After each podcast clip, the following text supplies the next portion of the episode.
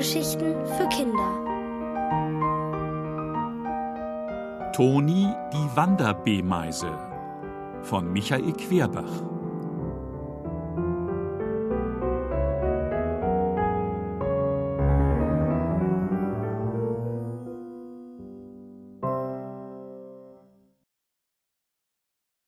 In der Läusebar. Ausreißen wollte er, Toni, die Wanderbeemeise. Weg aus Nadelhausen.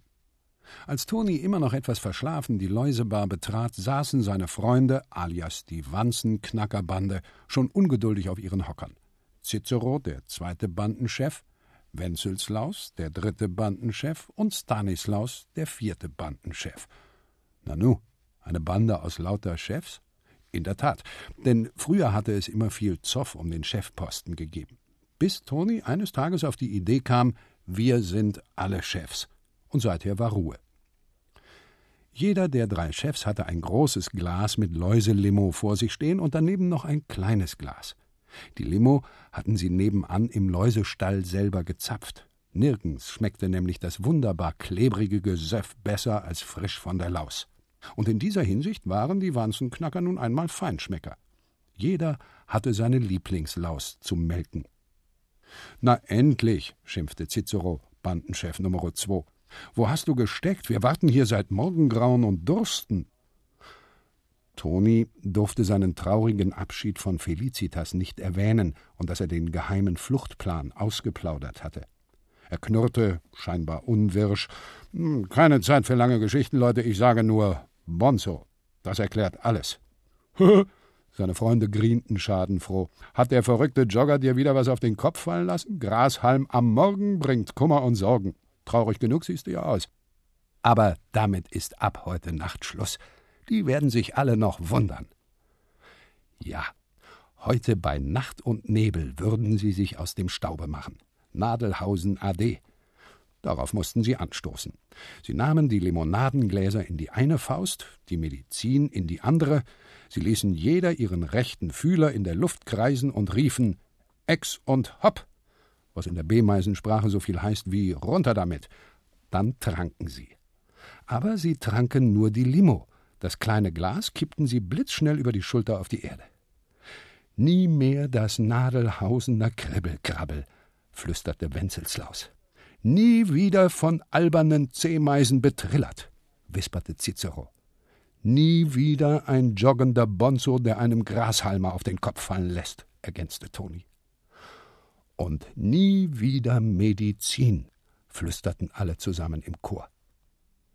Medizin, Medizin, was soll denn das bedeuten? Nun, das ist nämlich so. Jeder Bewohner von Nadelhausen musste täglich zum Frühstück ein Gläschen Medizin trinken. Sie wurde genau in diesen kleinen Gläschen verabreicht, die die Wanzenknacker gerade so frech über die Schulter gekippt hatten. Nun gab es aber zwei verschiedene Sorten davon. Eine Medizin für B-Meisen und eine für C-Meisen. Die B-Meisenmedizin war ein eigentümliches Gebräu, von dem jeder, der nur daran nippte, sofort so sonderbar duselig wurde und brav, dass er seinen ganzen Tag verdöste, auf der faulen Haut lag oder allenfalls mal spazieren ging. Ein Beruhigungspunsch anders die Zehmeisen. Die bekamen vielmehr ein Mittelchen verpasst, von dem sie so kribbelig wurden, dass sie den ganzen Tag herumsausten, sich abhetzten und schuften mussten. Richtig aufgeputscht. Zwei Ausnahmen gab es aber doch. Bonzo und die Wanzenknackerbande. Bonzo war nämlich von auswärts gekommen, damals, als er noch ein Baby war, auf dem Rücken der Mutter. Sie stammten aus einer anderen Ameisenstadt weit hinten, wo der Wald sich lichtet. Und seltsamerweise hatte die Medizin schon bei Baby Bonzo genau umgekehrt gewirkt. Kaum konnte er laufen, wickelte er sich auch schon ein rosa Stirnband um den Kopf und war seither von einer arbeitswütigen Zehmeise kaum mehr zu unterscheiden. Nur, dass er eben nicht arbeitete, sondern joggte und Gewichtheben trainierte. Mit Grashalmen, die dreimal so groß waren wie Bonzo selbst. Und so einen hatte er Toni auf den Kopf fallen lassen. Und die Wanzenknacker? Wo hatten die den Trick mit dem über die Schulter kippen her? Na, das war so gekommen. Wenn nämlich vier solche Pfiffikusse wie Toni, Cicero, Wenzels und Stanislaus zusammenstecken, dann bleiben Streiche nicht aus, Beruhigungspunsch hin oder her. Und so spazierten die Wanzenknacker schon mal ein paar Meter weiter von Nadelhausen weg, als die Polizei erlaubt. Auf einem dieser verbotenen Streifzüge hatten sie eines Tages einen alten B-Meisenherrn getroffen, den ebenso weisen wie weißhaarigen Anaximander. Keuchend saß er am Wegesrand und konnte vor Hitze nicht weiter. Die vier Freunde wollten ihm auf die Beine helfen und erboten sich sogar, ihn nach Nadelhausen zurückzutragen. Aber Anaximander winkte ab. Lasst gut sein, Kinder. Ich hab sowieso nicht mehr lange zu leben und nach Nadelhausen zurück? Pah, kommt nicht in Frage. Aber wenn ihr vielleicht einen Schluck Limonade hättet. Sie hatten. Und nach ein paar erfrischenden Schlucken wurde Anaximander gesprächig.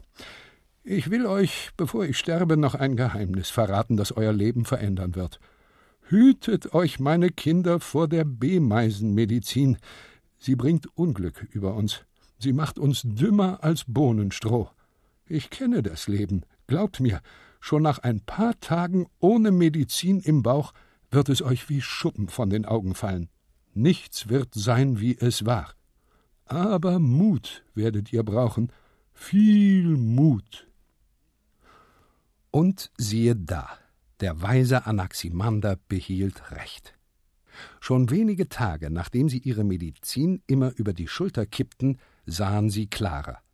Mit jedem Tag wurde es ihnen eintöniger und langweiliger in Nadelhausen. Mit jedem Tag ärgerten sie sich mehr über die arbeitswütigen Zehmeisen ringsum. Immer gefährlicher erschien ihnen die Zehmeisenpolizei, die scharf aufpasste, dass keiner über die Stränge schlug, und die jeden Abweichler sofort verhaftete und auf Nimmerwiedersehen in den Kellern des Berges verschwinden ließ. Immer kränker und armseliger kamen ihnen die herumdösenden B-Meisen vor. War das ein Leben? Das hielt man ja im Kopf nicht aus. Was blieb ihnen übrig, als abzuhauen? Heute war es endlich soweit. Unsere Freunde standen zum letzten Mal in der Läusebar und ließen sich noch einmal volllaufen. Mit Läuselimo. Ein Hoch auf den weisen Anaximander, rief Stanislaus. Ex und hopp! Sie schmissen die Gläser an die Wand und gingen. An der Tür schärfte Toni noch einmal allen ein: Heute Nacht, wenn die Polizei die Wachen wechselt. Bei der Höhle unten im Eichbaum.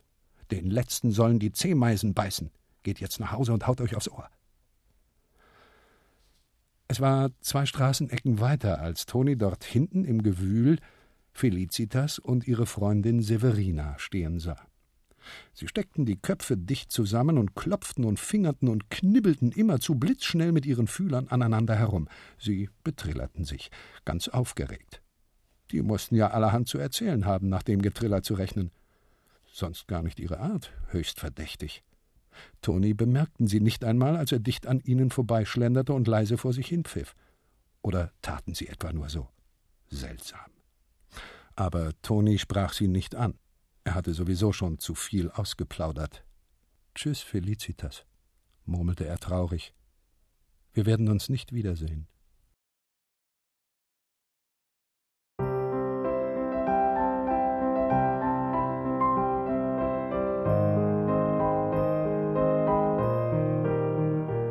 Ihr hörtet Toni die Wanderbeemeise von Michael Querbach. Gelesen von Andreas Tieck. Hörgeschichten für Kinder. In Radio und Podcast.